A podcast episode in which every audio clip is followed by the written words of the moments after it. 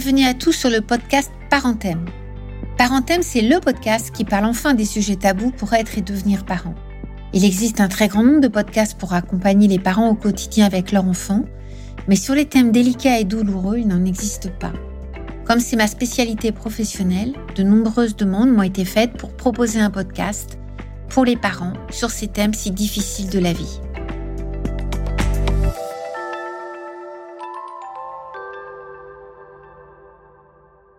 Bonjour à tous pour ce podcast consacré aux enfants face aux événements traumatiques avec aujourd'hui un épisode consacré à la question des réactions post-immédiates.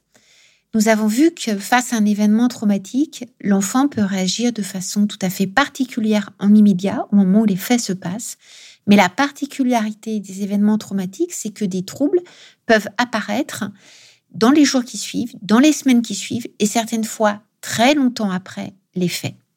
Et il est vraiment fondamental de le reconnaître parce que trop souvent, des enfants qui vont s'exprimer plusieurs mois, plusieurs années après avoir vécu des choses très difficiles, s'entendent dire non, mais vraiment, ça fait longtemps, pourquoi t'en parles, tu devrais être passé à autre chose. Le traumatisme, ça nous fige dans le temps. C'est vraiment une blessure psychique qui est totalement hors du temps, avec quelque chose d'extrêmement compliqué à comprendre pour ceux qui ne l'ont pas vécu.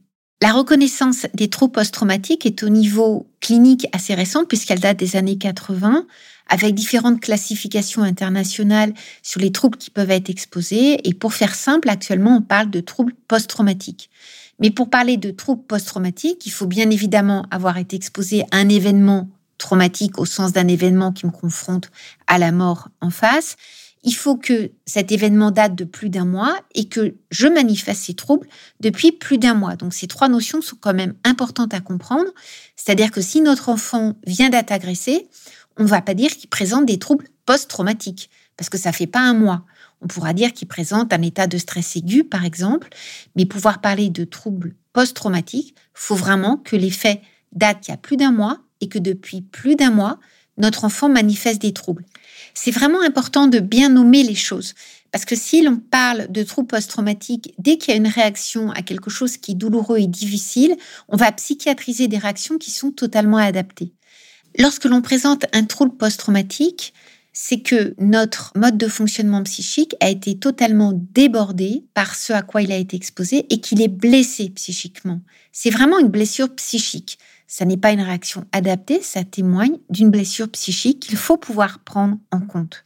Alors, il y a différentes caractéristiques à cette blessure psychique, en particulier le fait que ce qui a été vécu peut se répéter de façon extrêmement envahissante. On appelle ça des reviviscences.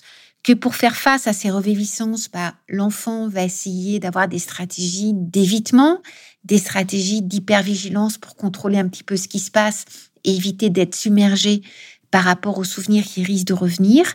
Il peut y avoir des troubles au niveau de son humeur, avec certaines fois des troubles dépressifs.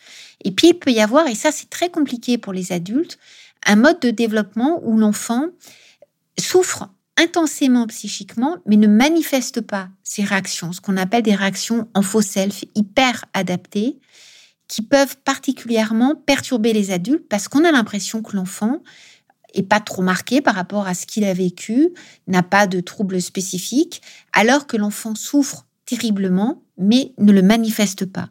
Il ne le fait pas forcément exprès, c'est plus une réaction de défense inconsciente par rapport à tout l'effondrement qu'il peut constater autour de lui, et cette perte de repère par rapport aux adultes de son entourage. Il peut ne pas les reconnaître, avoir peur de les blesser davantage, avoir peur de les inquiéter, bien comprendre qu'ils ne sont pas en capacité de prendre soin de lui parce qu'ils sont trop submergés par leur propre douleur. En tant que parent, si notre enfant a vécu des choses particulièrement difficiles, il faut avoir en tête que bien souvent, il va pas nous parler parce qu'il veut pas nous inquiéter. Et ça, c'est quand même assez fondamental parce que dans bien des situations d'action de prévention, il y a cette idée que c'est à l'enfant de parler. Non, c'est plutôt à nous, adultes, d'essayer de l'écouter. Alors, un repère que l'on peut avoir, c'est des ruptures dans le développement de notre enfant. Il est plus comme avant. Il dort plus pareil, il mange plus pareil, il joue plus aux mêmes choses. Alors soit ça peut être très visible, il se met de façon extrêmement agressive dans un mode relationnel avec nous. Alors on a des parents qui vont dire il est capricieux, il obéit plus, il est caractériel et autres qualificatifs de ce type-là. Simplement l'enfant il est débordé par son angoisse, il va l'externaliser, il va la sortir, il n'arrive pas à faire autrement. Ou alors l'enfant va se mettre en retrait, c'est ce qu'on appelle des troubles internalisés. Il va s'isoler, ne plus jouer, avoir des difficultés à apprendre. Donc c'est vraiment cette rupture développementale qui est le principal repère pour les parents par rapport à des enfants qui ont vécu des événements traumatiques.